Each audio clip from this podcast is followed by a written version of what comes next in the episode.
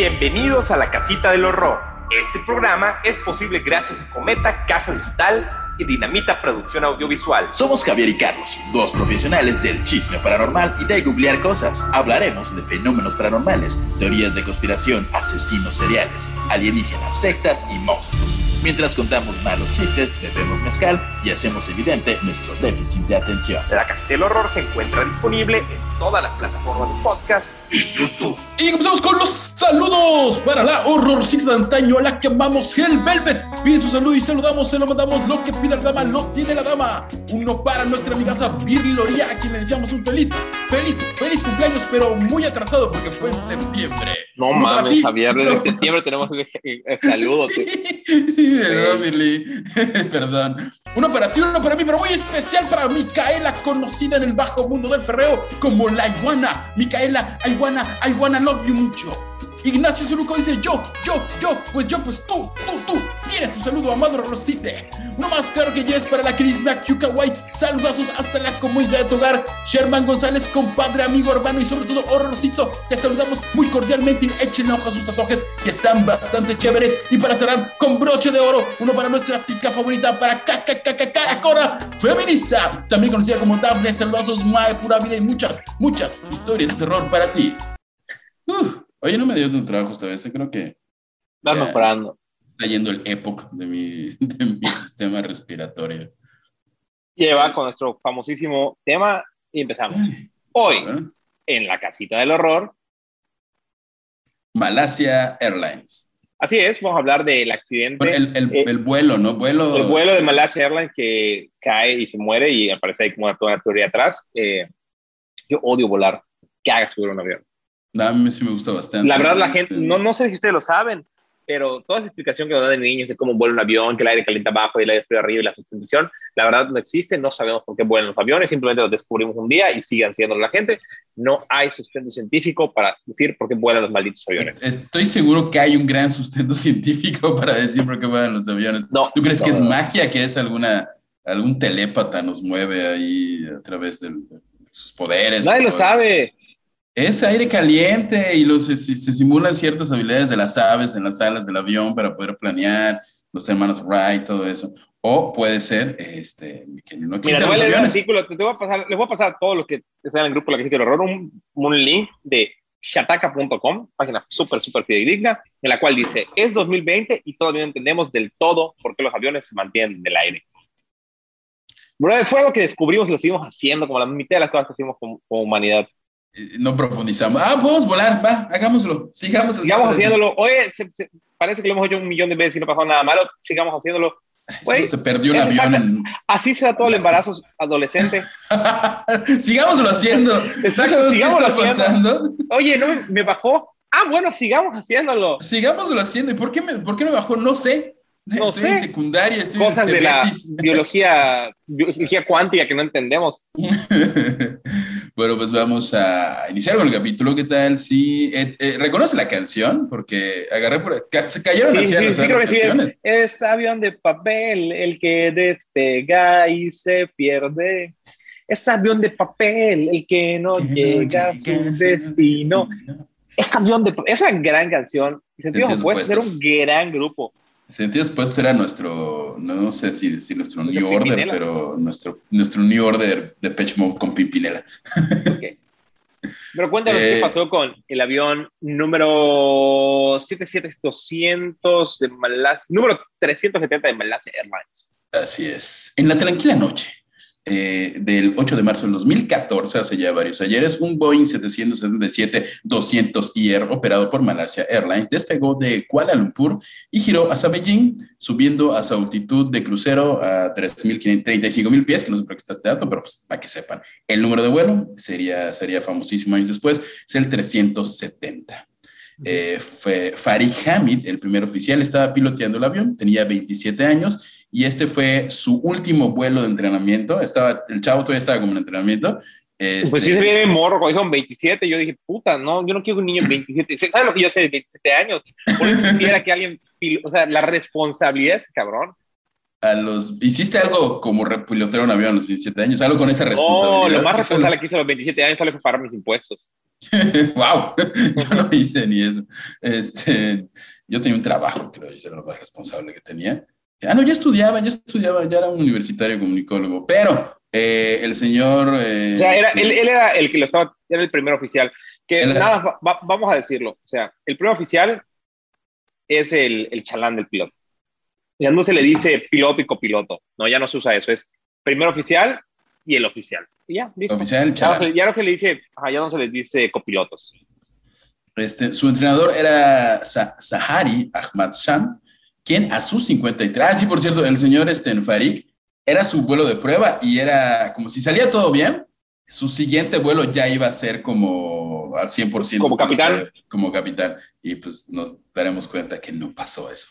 Eh, su entrenador era Sahari Ahmad Shah, quien a los 53 años era uno de los capitanes de mayor rango en Malaysia Airlines. Se sabe que Don Saha estaba casado y tenía tres hijos ya adultos. Le iba bien, entre, y entre sus aficiones y pasatiempos, este, como gritándole al mundo, ¡Hey, soy una pistola piloteando aviones! Se la pasaba jugando un, el, el, simulador de vuelo de Microsoft. Es que hay un simulador. Es básicamente como aprenden a volar aviones los pilotos. Está re cabrón ese simulador de vuelos. Exacto. Y él era muy bueno y de hecho subía a sus redes sociales a cada rato. Y que, oye, no, ah. soy, no sé qué. O sea, ya con el nombre, no quiero sonar racista, pero suena a, a, que quiso estrellarlo en algún lado. A que, eh, y, wow, y, y grita, pues, ajá. Y ah, hice eso, ¿qué, qué, qué? Ah. No, iba a decir algo, pero no, no, luego, luego no, no, no pueden bajar. Este, en la cabina había 10 asistentes de vuelo, todos ellos malasios. Tenían que cuidar a 227 pasajeros, incluidos 5 niños. La mayoría de los pasajeros eran chinos. Del resto, 38 eran, mala, eran malasios. Los demás procedían de Indonesia, Australia, India. Está choncho el avión, ¿eh? Estaba choncho, sí. Irán, Ucrania, Canadá, Nueva Zelanda, Países Bajos, Rusia y Taiwán. Tenía la especificación de cuántos eran de cada país, pero eh, esa noche en la cabina del piloto, mientras el primer oficial Farik volaba emocionado y entusiasta su último vuelo de prueba, el capitán Sahari manejaba las radios. Todo iba tranqui, sin embargo, las transmisiones de, este, de Sahari eran un poco inusuales, dicen acá, ¿no? Eh, a la 1 1 de la mañana comunicó por radio que se había nivelado 35 mil pies, un informe... 35 mil pies es la altura promedio de crucero en un avión, que es aproximadamente 10 mil metros. Normalmente cuando dicen, en un avión y dicen de tripulación 10 mil metros, es altura crucero, ya no va a subir más es la altura que, que, que, ya se van a usar para transportar. Y normalmente es cuando ya te puedes quitar el cinturón y ya puedes pasar a Ya eso, ya, ya- ya como-. Entonces, de hecho, los dos momentos más peligrosos en, en un avión es el despegue y el aterrizaje, ya que es cuando no lo hace una computadora, lo hace un humano. Ah, ah, ok. O sea, una vez que llegas a 10 mil pesos, la computadora lo va a llevar a donde tenga que ir. Y cuando vas a empezar a descender, lo tiene que hacer el humano. Cuando lo despega, lo hace el humano. Y son los momentos más peligrosos, porque pues, obviamente no somos computadoras. Cuando un humano está piloteando. Exacto. En el momento que ya lo hagan desde el cero, ya van a ser seguros. Cuando ya no hay humano fallar. Cuando ya despegue, pff, Ajá. sea, una inteligencia este, artificial. A la 1, 8 segundos después, a la 1.08, el vuelo cruzó la costa de Malasia y partió a través del mar de China meridional en dirección a Vietnam. 11 minutos más tarde, cuando el avión se acercaba a Vietnam, el controlador del centro de Kuala Lumpur comunicó por radio. No sé si quieres ser, eh, hacer tu voz de comunicador de radio para esta... Eh, sí, sí, sí, por favor, claro. Eh, Malasia 30, Malasia 370, comunique con Ho Chi Minh 120 decimal 9, buenas noches. Ho Chi Minh me imagino que es el aeropuerto donde pensaban eh, aterrizar, ¿no? En Vietnam, exactamente. Y Sahari respondió, buenas noches, Malasia, 370, que supongo que es a huevo. Y después no volvió a leer O sea, la frecuencia. Lo que pasa, ah, te corrijo, Job, Sí, sí, Eh, tú tienes que reportar, tú tienes que reportar tu posición según los aeropuertos que vas cruzando, no desapareces todo el camino. Eh, entre Kuala Lumpur y Hong Kong cruzan sobre Camboya. Ahí está el aeropuerto Ho Chi Minh. Entonces ellos estaban, tienen que reportar su posición al aeropuerto de Ho Chi Minh, dando su posición en dirección a Hong Kong. No es que en Hong Kong era, era Ho Chi Minh, no es en Camboya. En Camboya, exactamente. Es un vuelo corto, es un vuelo de cuatro horas. Sí, rapidito, era, era bastante corto, pero estaba sorprendido de lo que ocurrió. Eh, no, no volvió a leer la frecuencia como debería haberlo hecho, pero por lo demás la transmisión sonaba normal. Y esto fue lo último que el mundo escuchó del MH370. Los pilotos nunca se comunicaron con Ho Chi Minh ni respondieron a ninguno de los intentos posteriores. En ese momento, el avión acababa de adentrarse en el espacio aéreo vietnamita y debía haber aparecido en los radares por, de los controladores aéreos de la República Socialista de Vietnam. Sin embargo, este país negó que el vuelo hubiera establecido contacto con alguno de sus miembros de control aéreo. En ese momento... estoy viendo el mapa y de Kuala Lumpur, o sea, es como, imagínense, como una pequeña península. El Golfo de Tailandia es chiquitito, o sea, yo creo que si ellos despegaron entre Kuala Lumpur y Ho Chi Minh, o sea, el espacio que hayan cruzado de agua es 10 minutos, o sea, es 20 minutos, es nada, es muy, muy pequeño. Este, y ahí es cuando se pierde todo contacto por radar de la aeronave. aeronave. Hay chismes o hay como informes extraoficiales de que a las 3.40 de la madrugada el avión fue detectado por el ejército de Malasia sobre la, la, pista, la isla perdón, de Pulau Perak, en pleno estrecho de Malasia. El jefazo de la Fuerza Aérea de Malasia afirmó que el radar militar mostraba que después de desaparecer, la aeronave giró bruscamente al suroeste hacia la isla de Penang y luego voló en dirección al noreste por el estrecho de Malasia hasta desaparecer. nada, más nada más lo que acaba de decir Javier es que, digamos que el, el, el, el avión despega y se dirige hacia Hong Kong, que digamos que es el oriente. La península que acaba de mencionar está en el lugar opuesto. O sea, el avión dio una vuelta de 180 grados en completa dirección opuesta, según lo que parece que dice el ejército malayo. Eh, de hecho, se sabe que cinco segundos después de que el MH370 cruzara el espacio aéreo vietnamita, el símbolo que representaba su, su transportador, que es una señal transmitida por cada nave y que indica datos como identidad y altitud, desaparecen de las pantallas cuando dice que ya lo dejan de ver. Este, y 37 segundos después, todo el avión desaparece del radar secundario. La hora era la 1.21 de la mañana y habían pasado 39 minutos desde el despegue. El controlador en Kuala Lumpur, o sea, Nada Más, perdón, no quiero ser annoying, Javier, pero no es un transportador, es un tras, transpondedor es la palabra. Ah, ok, ok, yo, yo ocupé mal transportador, pero sí, exacto, tú, tú eres más sabio en estos conocimientos, que es como un aparato que se encarga de... O sea, básicamente emite un pin y lo rebota con, o sea, los aeropuertos, y va tirando pines y va rebotando, va tirando pines y va rebotando, en teoría te va a marcar la posición sin necesidad de tener como torre control tal posición, torre control tal posición. Eh, y el controlador en Kuala Lumpur, o sea, Malasia, estaba lidiando con otro tráfico en otras partes de su pantalla y simplemente no se dio cuenta de que desapareció. Güey, es que si el tráfico aéreo de Malasia y Vietnam son como sus motitos que así infesta todas las calles, debe estar re cabrón. Este, cuando se acordó que existía el MH370, asumió que el avión estaba ya en manos de Ho Chi Minh y le valió gorro. Dijo, ah, ya, ya está en Vietnam, ya no ya hay problema, ya no es pedo, ahí nos vemos. Mientras tanto, los controladores vietnamitas vieron al MH370 entrar a su espacio aéreo, aéreo perdón, y luego desaparecer en el, radar. O sea, sí lo vieron entrar y desapareció, pero al parecer malinterpretaron un acuerdo por el que se suponía que Ho Chi Minh debía informar a Kuala Lumpur de inmediato. Como que, nos, como que lo vieron, lo vieron desaparecer y como dijeron, ¿qué hacemos? Pues nada, seguimos acá. Este, pero, Puede otros pedos, hay un chingo de que revisar, si ese cabrón se está yendo a otro lado, ni va a aterrizar acá me vale madres. Porque, porque creo que tienen como cinco minutos, o sea, si hay un retraso, que había un retraso de cinco minutos, debían informar, oye, Malasia... Kuala Lumpur. Es, Lumpur, exactamente. Pero se desapareció, ¿no? ay, se nos fue. Este, y hasta los 18, hasta cómo... Yo ese fue el primer trabajo de Lin Lin Rodríguez antes de estar... Ya eh, Lin Rodríguez estaba... antes de ir a, a Wuhan, estaba ahí como... Ay, ya vi, Ah, ya se fue. Ah, no importa, luego lo decimos, no pasa nada. Al rato voy a comer. Eh, en una hora le avisamos. Le mandamos un WhatsApp. Le mandamos un WhatsApp, sí, WhatsApp acá, ¿no? Este, ni hay WhatsApp allá. Cuando le mostraron el teléfono para informar a Kuala Lumpur, habían pasado 18 minutos desde la desaparición del MH370. Realmente sí la avisa a Vietnam a los 18 minutos de, de haber ocurrido eso. Por su parte, el Centro de Coordinación de Rescate Aeronáutico de Kuala Lumpur debía haber sido notificado una, o sea, una hora después de la, de la desaparición. Sin embargo, pasaron cuatro malditas horas antes de que finalmente comenzara una respuesta de emergencia y todo esto ya era a las seis y media de la mañana. Yo creo que, por ejemplo, en términos generales, si un avión desaparece sobre un país, 18 minutos, por más pequeño, siendo que todavía puede estar dentro de tu espacio aéreo, especialmente ahí que todo está muy juntito creo que todavía lo pudieron haber detectado. Cuatro malditas horas después, no, está ya rumbo a Oceanía esa madre. Pero aquí la, la, constante que vamos a ver es que Malasia, o sea, tanto como país como, como la, la, vaya, la, no sé, la, aerolínea. federación, la aerolínea, ándale, es la que como que se tardó más en avisar ya a las autoridades. Y igual me, me, me, llama la atención el hecho de que,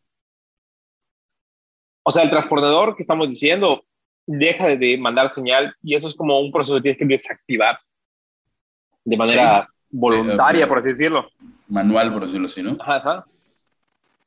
Este, y lo que Pero ocurre... por favor, continúa. Eh, ya el 15 de marzo, el primer ministro, en en ese entonces primer ministro de Malasia, el señor Najib Razak, si lo dije mal, anunció en una conferencia de prensa que los datos basados en observaciones satelitales mostraban este, un sistema que, que el, su, aquí dice SUACARS, seguro estoy diciendo re mal el nombre y no tengo lo que significa, pero es un sistema de comunicación codificada y de vigilancia entre aeronaves y estaciones terrestres, fueron deshabilitados, como que el sistema que, de, emergencia que hace la comunicación habían sido deshabilitados intencionalmente y que los datos del radar indicaban que los movimientos de la aeronave concuerdan con la acción deliberada de alguna persona bajo el control del avión. ¿Qué estamos diciendo? Que, ellos que lo que dijo el primer ministro en ese momento, oigan, alguien desenchufó y se llevó el avión. O sea, no fue un accidente. Y es lo que te digo, o sea, los aviones, una vez que despegan y llegan a, 30, a los 10.000 pies de altura, es más, lo hace un robot.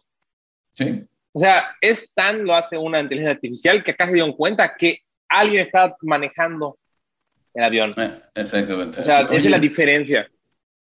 En pocas, no en pocas palabras, eso yo lo puse yo, pero ahora lo pienso un poco polémico, pero en pocas palabras, como que medio dio a entender que eran terroristas, o eso fue lo que pensó. Pues fue un acto terror, de terrorismo, yo lo podría entender. Malasia seguro se encuentra en una posición súper incómoda ya entre todos los países de esta. Haciendo un poco spoiler, aparentemente no fue terrorismo. ¿eh? Hay otra. Bueno, teoría oficial no fue terrorismo. Hay otras cosas. Eh, continúa diciendo que el avión podría haber volado durante otras siete horas después de desaparecer definitivamente. La búsqueda se concentró inicialmente en el mar de China Meridional, entre Malasia y Vietnam. Un esfuerzo internacional de 34 barcos y 28 aviones de siete países diferentes que por más que buscaban no encontraban al 370, no estaba ni cerca de allí. Se sugirió que este no era un caso estándar de secuestro, ni en ese momento se barajó un escenario de accidente o suicidio de piloto.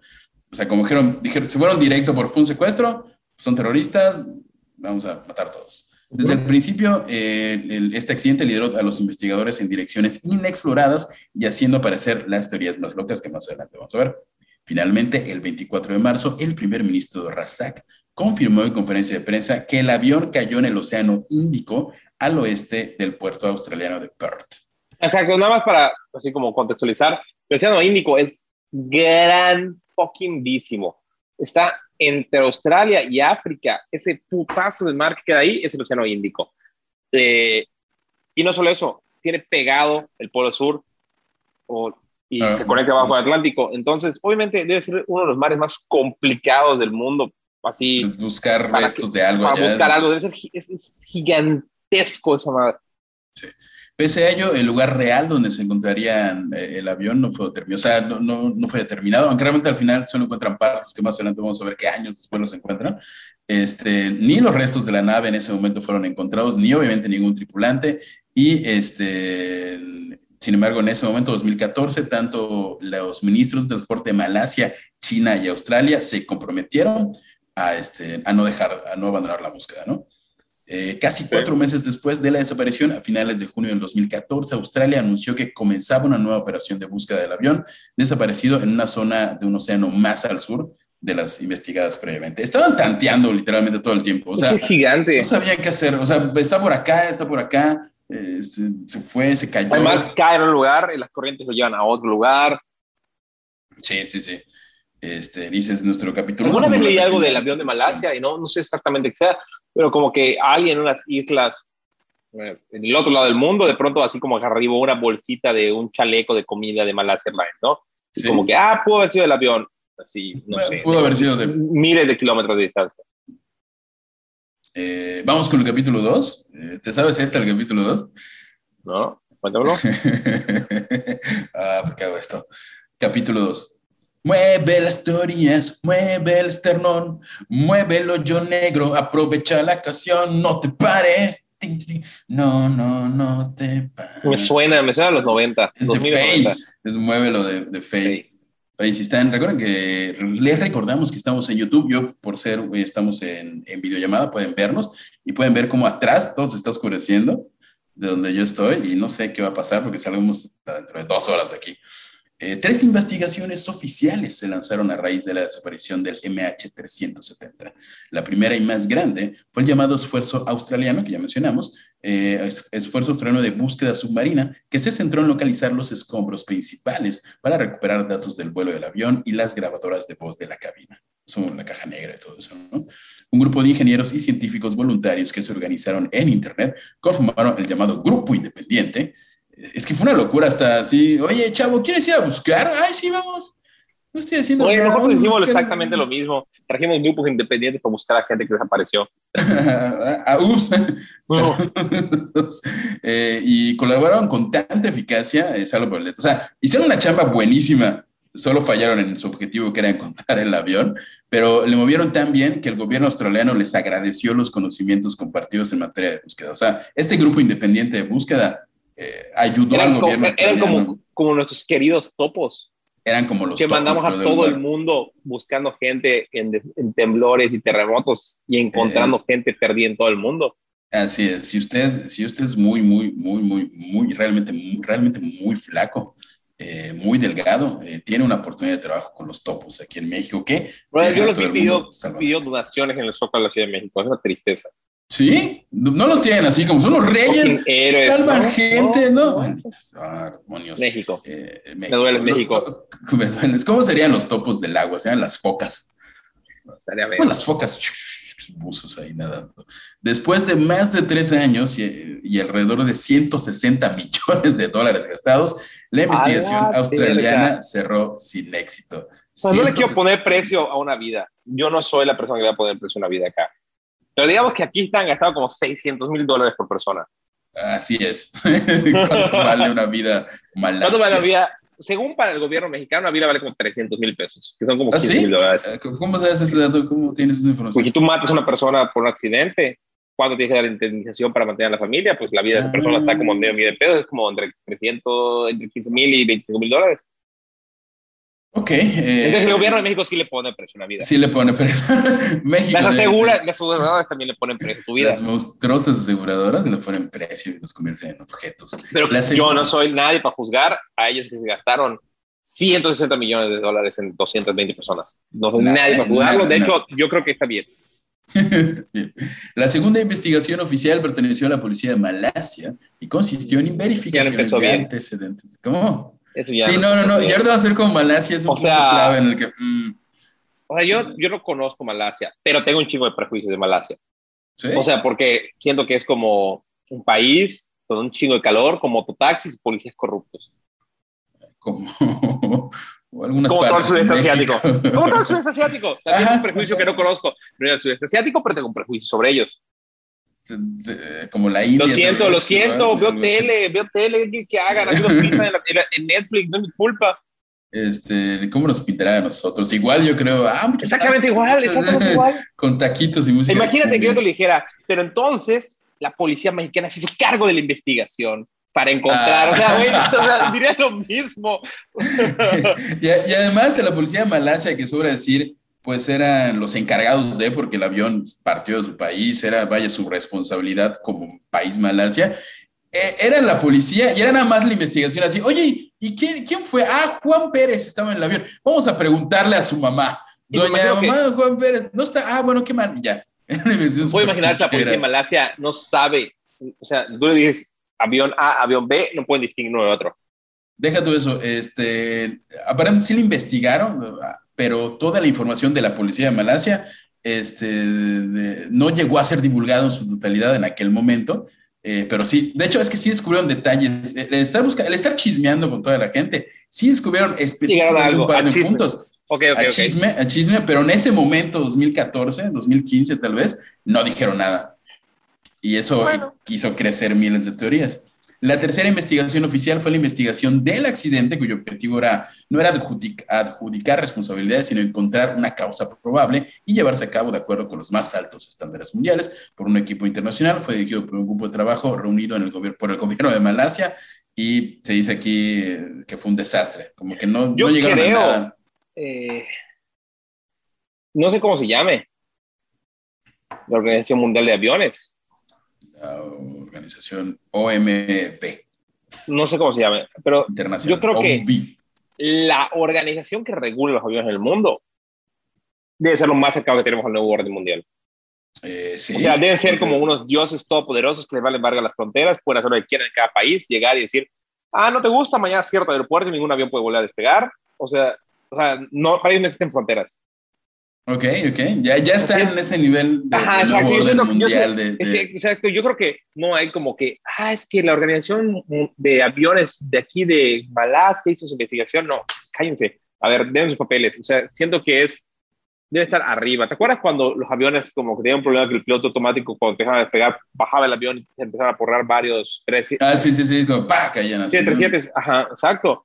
Los bajaban todo el mundo. No fue como que, ah, o, o cuando el Concorde se quemó, Ujú, ujú. lo, quita- lo quemaron. O sea, no vuelve a volar a ningún país. O sea, tienen ese control y ese poder. Yo siento que sí tienen poder.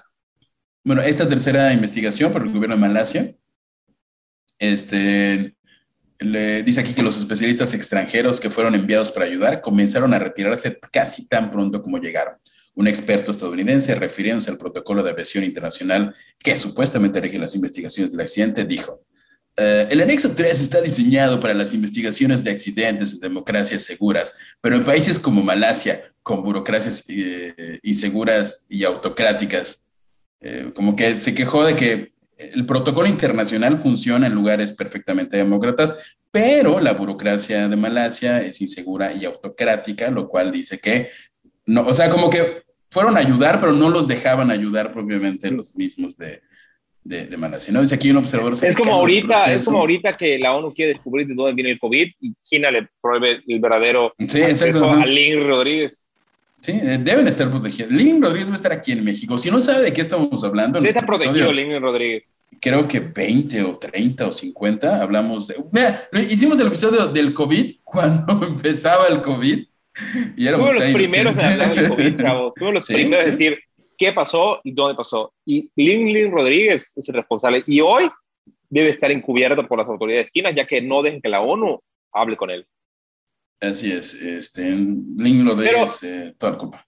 No queremos Ah. meternos en política, así que vamos a hablar sobre un observador cercano que estuvo tiene el proceso. ¿Es correcto, Java? Así es, ¿quieres, quieres dar el testimonio? No sé, mi acento malayo no es especialmente bueno. Ah, que- que este creo, quiero, quiero pensar que es gringo, ¿eh? porque los observadores eran extranjeros. O sea, esta, la gente que, que, se- que, que más se quejó de la jurisdicción de Malasia ahí eran gringos, pero si quieres yo, yo puedo eh, replicar ese acento tan característico.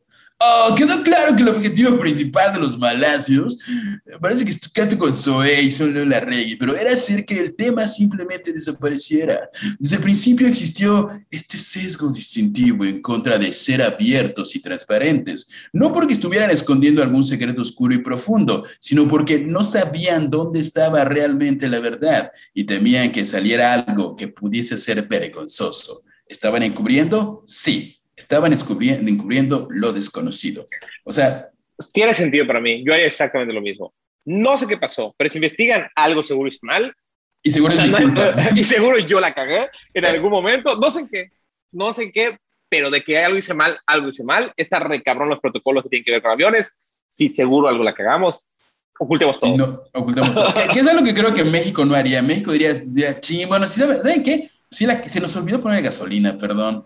La cagamos, somos bien mensos, ¿no? Sorry a todos, ahí va dinero. Pero tiene sentido, amigos, eso suena a, a algo que, sí, sí, suena a algo que haría una burocracia del país. Sí. Al final la investigación produjo un informe de 495 páginas que imitaba débilmente los requisitos del anexo 13. dice acá. Estaba repleto de descripciones repetitivas de los sistemas este, del avión que claramente se habían extraído de los manuales del Boeing y no tenían ningún valor técnico. O sea, Fotocopia de las instrucciones Ay, para ponle, volar. ¿Qué ponle? Repor- Ponle ahí, tienes el libro, ponle fotocopia. Ponle ese libro entero, total, ellos van a sí, leerlo. ya, yo, ni lo van a leer. Ponlo en malasio para que no en malayo, para que no lo entiendan. De, de hecho, nada en el informe tenía valor técnico, ya que las publicaciones australianas ya habían cubierto completamente la información del satélite Que y el obviamente, análisis la brother, imagínate, te dicen, no mames, es que se cayó un avión, ya va a entrar la, la policía aeronáutica australiana, dice, ah, cabrón, está chingón, ellos van a tener resultados. No es lo mismo que te dicen, ya va a entrar la policía de Malasia. Sí, sí, no, O sea, ay, los mira su put- brother, mira su avión, ni su país, ni su mar. Qué chingados esos cabrones solo enteraron para decir, somos una verga, a ver, vengan acá, vengan, les enseñamos a hacer esto. Sí, vamos a hacer, no, igual no lo vamos a resolver, pero nada más para que vean cómo se trabaja en el primer mundo. No lo, va- o sea, no lo vamos a encontrar, pero, pero les vamos a restregar en su cara lo que una colonia del Reino Unido puede hacer. El informe de Malasia fue visto como poco más que un encubrimiento, cuya única contribución real fue una descripción franca de las fallas en el control de tráfico aéreo, presumiblemente porque la mitad de ellas podrían atribuirse a los vietnamitas y porque los controladores malasios de Malasia constituían el objetivo local más débil. En pocas palabras, su informe de Malasia se pasó en decir fue culpa de Vietnam. Fueron ellos. Fueron ellos, ¿eh? O sea, Aquí- nosotros la cagamos, pero menos que ellos. pero menos que aquí nosotros no vimos, pero ellos, ellos tienen más culpa. El informe se Pero él publicó robó en- más. robó más. Vietnam robó más. Qué horror. El informe se publicó en julio de 2018, más de cuatro años después del fatídico evento. Y No mames, perdón que me ría de vidas humanas perdidas y me cabe a mí de volar y si cae el avión en que vuelo no se rían de mí porque yo no quería estar seguro en ese avión, pero no mames, es que... ¿cómo- Vaya, ¿tienes es- algún? Ya, ya pa- parece. Yo, yo siento que, y, es pa- y este para otro capítulo, pero es que nos jodieron cuando nos colonizaron. O sea, los países que éramos colonias, nos partió la madre, hacemos eso. Ah, pero esa colonia está más jodida, es culpa de ellos, nosotros hacemos lo mismo. Ah, pero es que Guatemala robó más. Guatemala robó más, sí. Este, te iba a preguntar, ya que parezco programa de chismes, pero ¿tienes algún ritual antes de volar para evitar la. la- Sí, sí, sí, tengo un ¿Tienes ritual eh, bastante, lo, lo cumplo al pie de la letra bastante bien. Tres, tres, tres es clonazepam, clonazepam y bebidas embriagantes. Trataré de, de dormirme durante el vuelo y, y, y obviamente eso ayuda. Es como el 90% de mi ritual. Ya en años más recientes eh, me subo, me pongo mis audífonos, películas en el momento que despego, pero no dejo, no dejo de lado esa bella tradición del clonazepam con bebidas embriagantes. Ah, con las con la sepan con whisky, como ayuda. La, y ya empezamos un poco con las teorías de... La primera, vamos a llamarla la primera teoría que dijimos, es que básicamente Malasia son unos mensos y le echaron la culpa a Vietnam y no se resolvió nada, pero hay otras teorías mucho más divertidas, como, digo, salvo por la gente que se murió, pero por ejemplo dicen que el M, las teorías de que el MH370 pudo haber sido consumido por un agujero negro, recibió atención considerable cuando el periodista Don Lemon preguntó a la CNN si era absurdo que esto pudiera haber sucedido. O sea, en algún... Y yo lo recuerdo mucho. Muchas Wow. de las teorías eran, un, fue un agujero negro, se lo raptaron los ovnis, este, A ver, la ¿Puedo ent- Atlántida. A ver, espérate, ¿puedo entender, puedo, puedo entender la Atlántida? ¿Puedo entender el Triángulo de las Bermudas? Un agujero negro solo, solo, solo indica tu completa falta de educación. O sea, porque los agujeros negros están en el espacio, bro, no puede estar en su atmósfera, se hubiera toda la Tierra. Pero, Sí, la Atlántida, pero la Atlántida, ah, eso sí pudo haber sido, coño. este, y a este joven le Se abrió el mar, se abrió el mar y entraron así, y aterrizaron en la Atlántida así bien padrote. Exactamente. Moisés estaba allá arriba. Moisés vive en la Atlántida imagínate que el trabajo de Moisés hoy en día sea dividir mares para aterrizajes. Para aterrizajes de naves. Digo, ah, chin, eh, sí, chameo aquí la Atlántida, ¿no? Y a veces abro mares, me llaman a Que las 6 de la mañana. chamba, lo hice hace dos mil años y que me quedó chingón y lo sigo Me haciendo dos mil años bien. después. Me quedó Cuando bien. a aterrizar una nave nodriza así bien cabrona, pues me llaman a mí y yo vengo y psh, abro el mar y ya entro la nave nodriza y bien padrón. Eh, cobro re bien, tengo seguro, me dan este, prestaciones, eh, dos días de Ya, descanso. mira, me casé. Ve. Me quedé con un Atlante, ¿no? Exacto. Están bien güeritos, mira. Unos güeritos ya así, arios, arios, como, me, Sí, como le sí. gustan a Dios. Este, y eh, obviamente esta teoría absurda eh, fue, fue criticada bastantemente este, por Jon Stewart en The Daily Show y por la ex inspectora general del Departamento de Transporte de Estados Unidos, Mary Schiavo, que le dijo no seas estúpido. ¿Cómo puedo Le llegar dijo- a la dirección de transporte? O sea, ¿cómo se teoría puede llegar a la dirección de transporte? Ajá, ajá, sí. Ay, tenemos una teoría muy seria, señora, señora Mary. Mira, Ay, se ve que yo sí acabé la primaria. Ella dijo lo que yo dije. sí, de hecho sí. Dice, eh, ¿quieres replicar a la señorita Mary? Claro, sí voy a usar a la señorita y, y eso, da más, dice mi buena formación de educación primaria eh, o secundaria. Un agujero negro absorbería todo nuestro universo para que sepamos que no es lo que pasó. Eh, ya que al parecer no estaba eh, contenta con la respuesta, eh, tuvo que dar detalles por las que un agujero negro no podía tragarse un avión del profesor. o sea, esta persona le dijo, no, no, no, pero si era un agujero negro muy pequeñito, ¿qué tal que solo un agujero pequeñito, pequeñito? Entonces el avión pasó, se, ahí se lo comió. Entonces ella tuvo que usar a un profesor de astronomía de la Universidad de Columbia que tuvo que explicarle a, este, a esta persona eh, que no podía hacer. Y bueno, al parecer eh, el señor Schiavo dice que pues no esperaba que se lo tomaran así como, o sea, ella, perdón, eh, Schiavo, la de transporte, al final ya se lo tomó con un poco de humor y dijo, no, no esperaba que esto llegara tan lejos. ah, no dice que tuviera que explicar por qué un agujero negro no puede comerse un avión y solo un avión.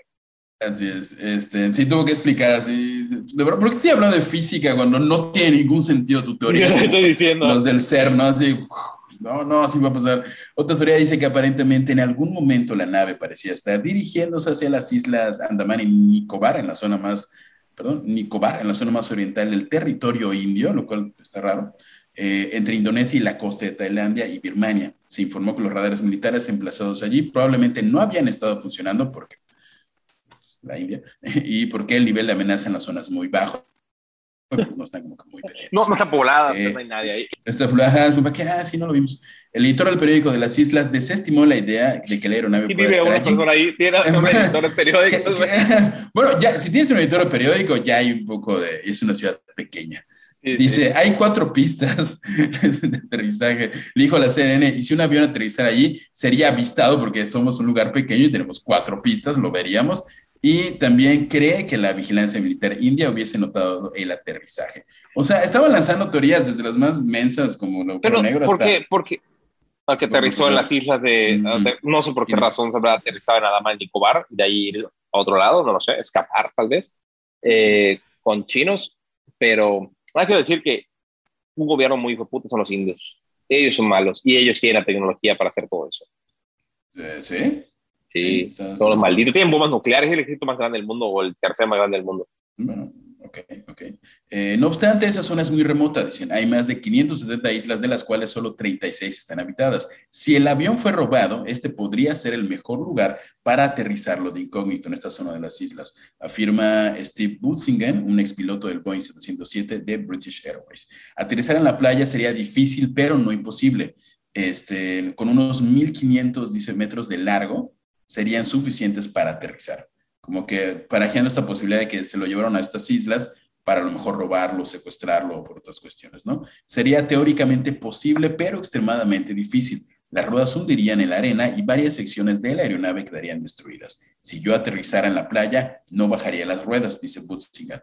Pero en este tipo de aterrizajes se podrían dañar las alas que están llenas de combustible y esto causaría una explosión, ¿no? desestimando la teoría de que se fue fue secuestrado o llevado a unas islas, ¿no? Una, de las cosas más difíciles de explicar es el vuelo rápido del avión. En un momento superó su techo volando a 13.716 metros de altura y luego voló muy bajo. Estas grandes fluctuaciones indican que podría haber habido, existido una lucha. De nuevo, hablando de... Puede ser. Como que se suelta, o sea, se empieza a pelear, deja del avión, empieza a caer en picada, luego lo recupera así con película, luego vuelve a levantar, vuelve putazos, como que no había control quién manejaba el avión. Eso tiene sentido. Este, dice aquí, de nuevo regresando con la opinión de Butzingan, el, piloto experto, dice, después del 11 de septiembre del 2001, obviamente todos se pusieron bien erizos y las cabinas están mucho más protegidas que para cualquier intento de secuestro, pero todavía hay escenarios posibles en los que alguien puede ingresar. Los pilotos, no, no, no hubo uno de Lufthansa que se suicidó, literalmente cerró y se suicidó y mató a todos. Nadie pudo entrar. Este, Bustinga dice que no dudaría en volar de forma agresiva para tratar de defenderse de secuestradores. Dice, trataría de desorientarlos y confundirlos lanzándolos de uno a uno. O sea, lo que dice este piloto experto es que se movería de lado a lado para marear a los terroristas. Ah, Toda la gente dentro, ¡ah, qué está pasando! ¡No! Este, otra, otra teoría que circula es que el avión fue llevado hasta 13.716 metros de altura para matar a los pasajeros rápidamente, así lo comenta eh, Shin Maffet, piloto de la Real Fuerza Aérea Británica. Dice, el objetivo habría sido evitar que los pasajeros usen sus celulares cuando el avión se encontrase a menor altura. eh, a 13.716 metros. El Boeing 777 se encuentra muy por arriba de la altura que opera normalmente y es posible despresurizar la cabina. O sea, teoría, de nuevo, con esta teoría del terrorismo, de que alguien a lo mejor por cuestiones terroristas estaba manipulando el avión, obviamente lo pudo haber subido súper alto para que la gente se desmaye y no había ningún problema. Y la cabina todavía puede despresurizarse. pero acá comenta que las mascarillas de oxígeno caerían automáticamente, pero después de 12 minutos quedarían sin oxígeno y la gente empezaría a respirar monóxido de carbono y se morirían en teoría quien esté en la cabina de control también moriría, a no ser que tenga como un tanquecito de oxígeno independiente, que para qué chicado, si no vas a salvarte también, al parecer él se murió igual. Exactamente, a menos que haya sobrevivido. Y ahorita hagamos como que no sabes, bueno, yo sí sé qué ocurrió, tú no sabes. ¿Cómo, cómo vas? ¿Qué teoría te gusta? ¿Crees que fue un ataque terrorista? ¿Crees que el, piloto estaba menso? La neta, a mí me gusta nuestra teoría de que Moisés se abrió el mar para que entrara Atlántida. Está en el Atlántida ahorita. sí, pero si tuviera que coger otra, por no sé qué razón tendría que ser otra, la es súper plausible la primera que dije. Eh, yo creo que mi mejor opción es que un atentado terrorista frustrado. Ok, dice aquí que una de las teorías más... Como los héroes, ¿te acuerdas los que, los que lograron evitar en Estados Unidos el supuesto atentado terrorista? que nunca ah, algo así, algo así. Como que los, los, tripulantes dijeron, no, vamos a levantarnos todos y vamos a, ya, aunque muramos en el mar, exacto. Una de las teorías más estrafalarias es que el avión fue justamente robado por extremistas para cometer un acto similar al del 11 de septiembre. Así el avión estaría ahora bueno, no ahora 2021, pero en algún momento de 2014-2021, bajo resguardo o escondido o camuflajeado. Más tarde se le cargaría combustible, se instalaría un nuevo transportador y se lo emplearía para un ataque en alguna ciudad. Imagínate el miedo de la gente. Así, Oye, ¿es posible que unos terroristas tengan un avión y lo puedan estrellar en nuestra ciudad en cualquier momento? Está cabrón, porque siento que, ajá, entonces lo despegas y obviamente el rodador va decir, acá despegó un avión de la nada. O sea, no, no, no funciona así, es como que no hay plan de vuelo, no está registrado. Está cabrón. Entonces eso lo veo un poco difícil. E-, está en poca la información que ya estas teorías como que ya se van de toda lógica, ¿no? Una de las primeras teorías sugería que el avión tal vez se dirigió a Diego García. Una Diego García es un atolón británico en el Océano Índico, donde hay una base estadounidense. Diego García. Eso decía mi información. También hay un actor que se llama Diego García. ¿Sí? Territorio británico de Oceanía. Donde hay este, una base estadounidense. Oh, sorpresa. Güey, está en el culo del mundo. O sea, no hay nada cerca. Las Maldivas es lo más cerca. Y hoy es lejos, ¿eh? El exdirector de la ahora desaparecida aerolínea, Proteus, Mark Dugan, expresó su propia teoría. Según él, el ejército estadounidense, temiendo un ataque al estilo de los del 11 de septiembre, habría derribado la aeronave, chinga tu madre, cuando se dirigía al atolón. Estados Unidos obviamente negó que el avión llegase a acercarse a Diego García. Bro, ¿quién se por Diego García? Lo más alto ahí es una palmera. Te veo las fotos de ese lugar. vive, nadie y. y que se queda una Diego García. La mitad de lo que hay es playa. Creo que ni siquiera tienen para derribar un avión. O sea, población total de Diego García. Y acá es donde esto empieza a tener un, así, lo más mínimo sentido es 4.000 personas todo Diego García tiene 4.000 personas. Pero al parecer, esas 4.000 personas, 2.200 son militares estadounidenses y 1.800 civiles. O sea, es una maldita base de Estados Unidos, Diego García. Es una base de Estados Unidos, exactamente. ¿Podrían haberlo derribado? Eh, no, creo. Con piedras todos. Inmediatamente después de la desaparición de la aeronave, muchos especularon con que uno más pasajeros podrían haber, haberlo secuestrado. Esta teoría ganó peso cuando se descubrió que habían dos iraníes a bordo. culeros, ¿no? Vale, el piloto. Hay dos iraníes. Ah, terroristas. Va, terroristas son ellos, claro que sí. Que volaban con pasaporte robado. ah, pasaporte robado, delincuentes. Mm, no, hemos visto eso. O sea, es como una, es básicamente una, una base. El, el atolón, el de Diego García. Sí, me demanden de trabajo así. Y tú vas a ser designado a dos años en Diego García. Chingas. No, no, no tiene Afganistán. Seguro que ya no salimos de Afganistán. Ya, no ya, mandar ya, ya, hay Oxus allá en Afganistán. En, Diego García no. Se les tiene a las 10. La instalación de apoyo naval Diego García brinda sus servicios de operación de base para los comandos ubicados en el Pacífico del Índico. Investigadores aclararon que estas dos personas, los mencionados iraníes, les estaban echándole el muertito, que tenían pasaportes robados, eh, no estaban vinculadas con grupos terroristas, cosa que no pueden. Pero ya tienen, un pasaporte, ya tienen un pasaporte robado, está sospe. Sí, demasiado sospechoso, como que, ay, bueno, ya, ya, que se murieron, vamos a decir que no, siempre no. Eh, la policía examinó los antecedentes de todos los que iban a bordo del avión sin encontrar nada sospechoso. Dato creo que esto hizo la policía internacional y no la de Malasia, que solo revisó perfiles de Facebook y ya nada más dijo, ah, está bueno, también. Perdón que meta ese tema, pero Diego García al parecer es una gran historia. Eh, ya que hay algo. Es dueña el Reino Unido, pero se la rentó por 50 años de Estados Unidos como base militar. Y Estados Unidos dijo, sí, no hay pedo, sí te la rento, pero me desalojas a todos esos malditos malvivientes que viven allá. Así que exigió sanear las islas de la población nativa de animales y básicamente expulsó forzosamente a todos los nativos hacia otras islas como Mauricio y los Seychelles para poder sanear la isla y construir sus, estructuras militares. ¿Qué? O sea, parece el, el, el, Tribunal Supremo Británico sentenció que la expulsión fue ilegal y que la población tiene derecho a regresar. Los distintos gobiernos básicamente les vale verga y nadie ha regresado y sigue siendo una isla militar rentada a los Estados Unidos durante 50 años, o sea, hasta el 2036. Y les desalojaron a todos los vagabundos indigentes que estaban allá o poblaciones nativas. O sea, puedes rentar una isla, como país. Pues de gobierno, no solo puedes rentar una isla, puedes pedir que salgan a todos los animales y a toda la gente que vive ahí, al parecer. wow, no, venga, derechos humanos, ¿dónde están? Este, bueno, la policía examinó los antecedentes y pues sé que no había nada sospechoso. Hasta este momento, eh, de las teorías divertidas, de la mejor del hoyo negro, pero sin embargo, de las teorías como lógicas, eh, son de que fueron un, atentado terrorista, secuestros. O intento. Ah, o intento de secuestro, los mismos pasajeros. Eh, luego salieron teorías un poco más, más locochonas de que fue raptada por aliens, pero esa teoría, a diferencia del hoyo negro, no, no fue tan popular.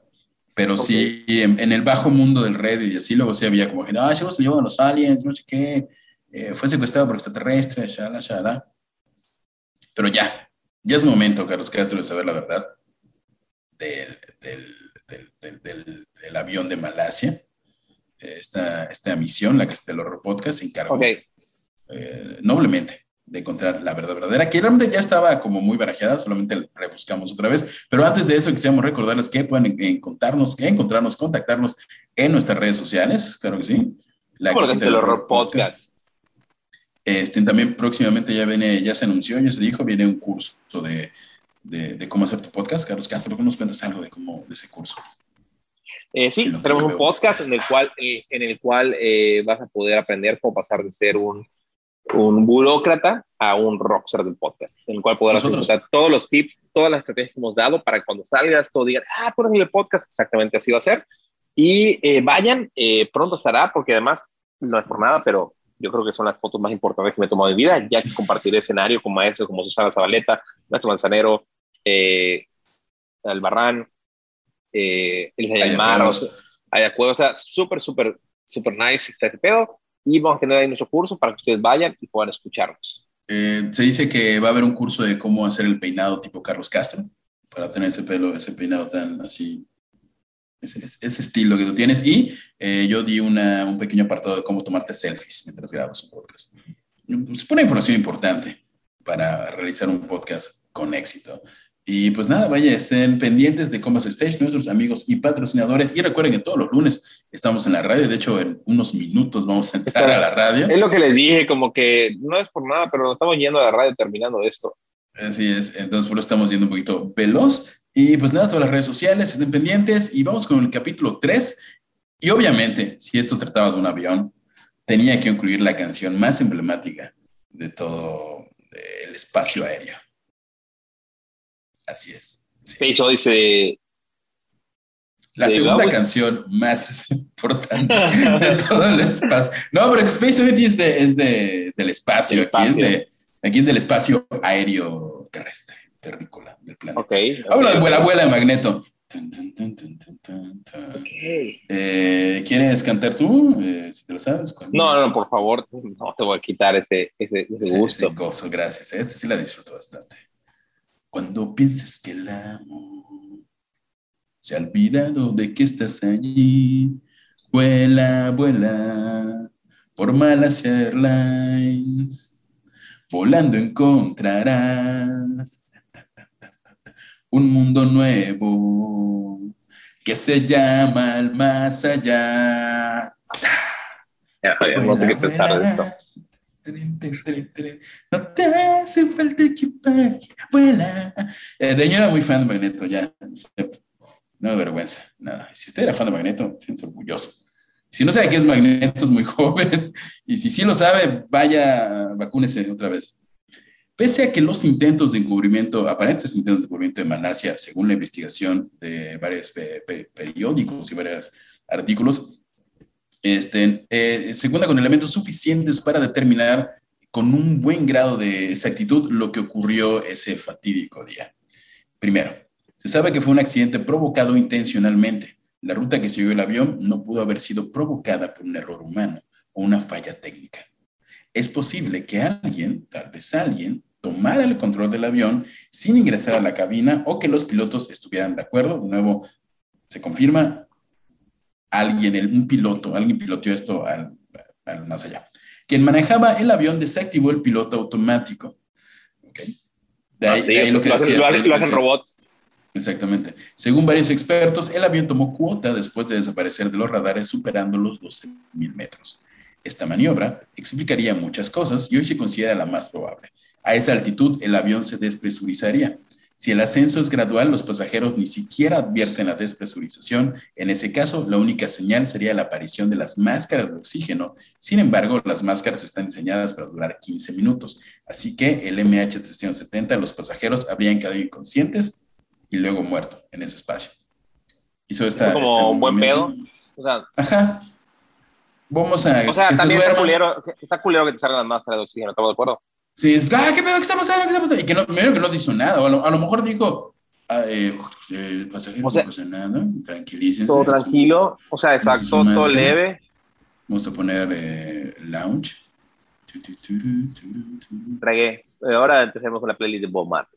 Eh, a los pericos, ¿no? Sin cadenas sobre los pies. Ay, padre, ¿no? Si me fuera a morir, me encantaría morir a los pericos. Hace tiempo quise encontrar todos Ah. los malacios ahí. El camino. Ah, es que usted no lo sabe, pero el señor Carlos Castro en su juventud, mientras yo me pintaba las uñas de negro y adoraba a Satanás, él era un gran, acérrimo fan del movimiento Rastafari, ¿no? Correcto, correcto. Este día de hoy es uno de los temas que más me apasionan eh, por temas teolo- teológicos, más que nada. No, no, por temas teológicos, ¿sabes? Soy, un- soy gran fan de, eh, de de Etiopía y de todo, de Etiopía y todo el tema de Rastafari Khomeini y, y el que la alianza y de las decisiones de Salomón, o sea, hasta el día de hoy encaminé hacia algo más fructífero el, el amor hacia Bob Marley y Gondwana. Y, y bueno, llegó, eh, terminó la crisis del horror y ahora tengo temas de conversación mucho más interesantes que hablar sobre algún bar mugroso en, en Tulum. liberar a- de la opresión a la gente. Qué bueno que, qué bueno que elegiste ese camino y no estás vendiendo pulseritas en... Iba a ser una frase Tulum, que en esto. posiblemente nos habían puteado si le digo, qué bueno. ahí. este, Se las digo, se las digo del Patreon, ahí sé que no tienen pedo. ahí, ahí no, hay, no hay problema. Vayan al Patreon. Ya que estamos hablando de eso, voy a subir esta frase al Patreon. Vayan al Patreon, suscríbanse y les digo de qué se trata. Ok. Eh, este, conste, no estuve olvidando. ¿Viste, ¿Viste que no podemos poner Hitler en Facebook porque nos vetan el post? ¿Qué? No podemos poner Hitler en Facebook y podemos decirlo. Si tú escribes sí, ¿no? Hitler, así es de Hitler hizo. Ah, ahora te vuelta el post. ¿En serio? Sí, güey. Voy a escribir Hitler en este momento, al rato lo voy a escribir. A ver, no escriba Hitler, bueno, escríbelo a ver qué pasa y que nos cuenten. Si, si usted ahorita está escuchando esto y es un, es un curioso o curiosa o curiosa, vayan a Facebook y este, escriban Hitler y a ver qué ocurre y etiquétenos a nosotros. Ya me banearon mi cuenta por culpa de la casita del horror podcast. Maldito sea, los odio. De nada. ¿En qué estábamos hablando antes? Estamos hablando de la toda cabina, de la desprocesión.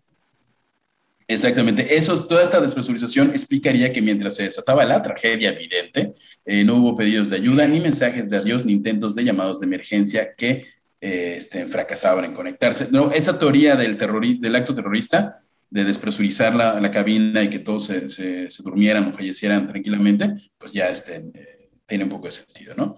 En la cabina de los pilotos, en cambio, hay máscaras que garantizan horas de oxígeno. Esto explicaría cómo Sahari, el, Don Saja, el, señor piloto, el mero chief, tras haber eliminado al copiloto, pudo pilotear el avión durante horas. Eh, ah, y eliminaron al chavo.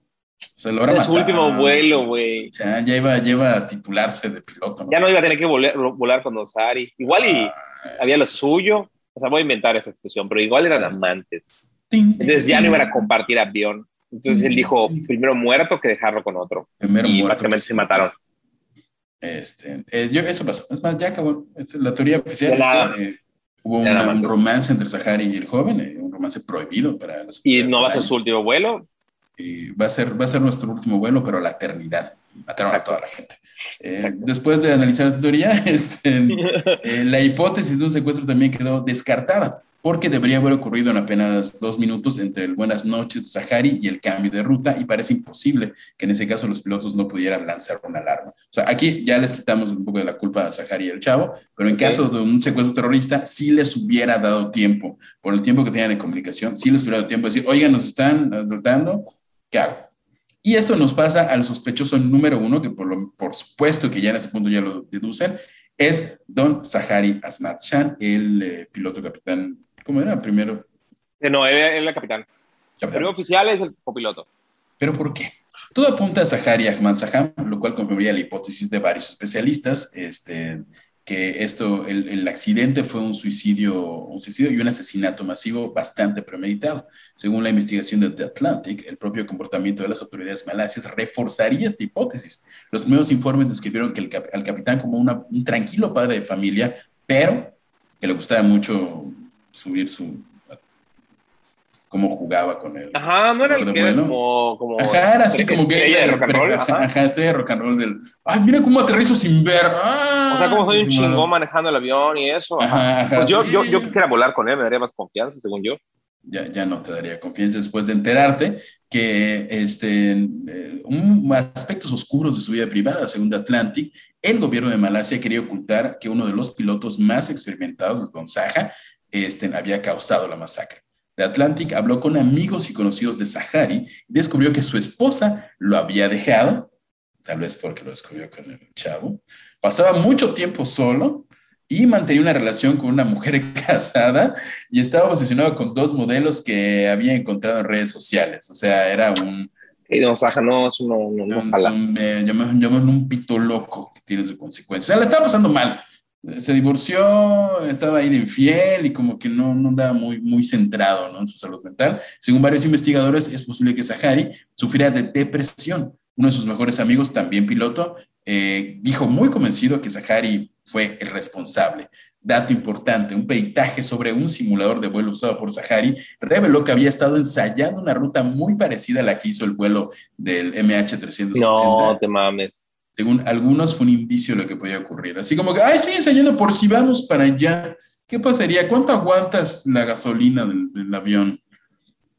Este dato muy curioso, los familiares de Don Saja niegan completamente esta idea y dicho sea de paso, los familiares de los tripulantes del avión afirman que el gobierno malasio está escondiendo información sobre dicha tragedia. Por último, eh, frente a las costas del Océano Índico, este, se registraron 120 mil kilómetros cuadrados para encontrar el aparato. En el 2017 se interrumpió el seguimiento al avión tras tres años, siete meses, 27 días de búsqueda, pero en el 2018 la compañía estadounidense Ocean Infinity anunció la apertura de nuevas pesquisas en un tiempo de 90 días. Hasta el momento, las pruebas disponibles son 27 piezas eh, que se han recuperado en las playas de Reunión, Mozambique, Mauricio, Sudáfrica y la isla Pemba en Zanzíbar. 27 piezas del avión han sido encontradas en esa zona. Eh, eh, sí, estoy leyendo lo que dices, o sea, como que sí, o sea, al parecer él, él, practicó en su simulación esa trayectoria que conduce hacia el Océano Índico del Sur y entre otras muchas como, o sea, como que había muchas rutas, pero había practicado esa.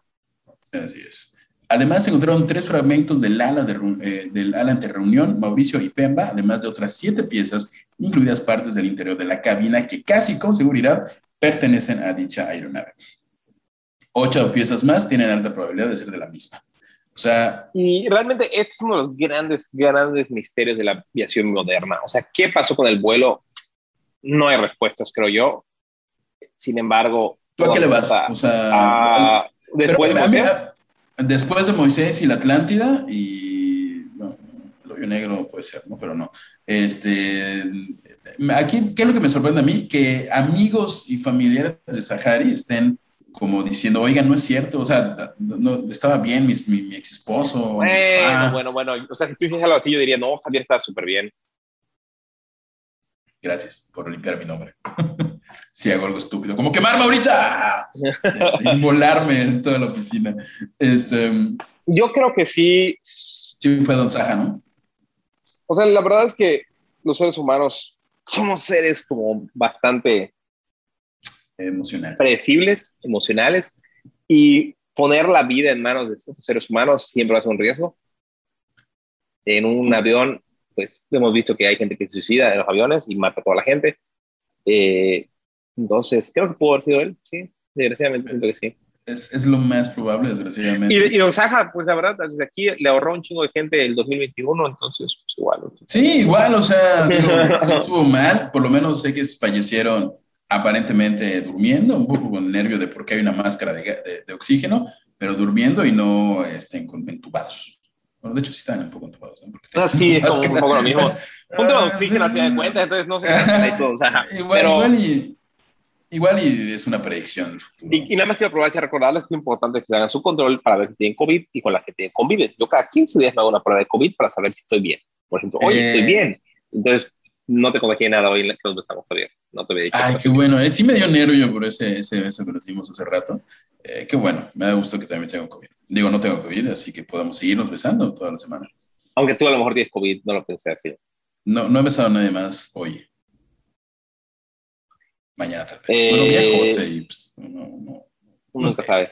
la carne es débil. Entonces, en resolución y conclusión, la culpa de el accidente de Malasia Airlines es completamente del señor Don Zahari, el piloto, que estaba depre, estaba triste, y pues ya sea por la teoría más efectiva que la de Carlos Castro, que tenía un romance con su copiloto, y decidieron vivir su amor en la eternidad, asesinando a otras 70 personas aproximadamente, o simplemente estaba muy triste y pues dijo, ahora sí que agua va, ya nos vamos a morir.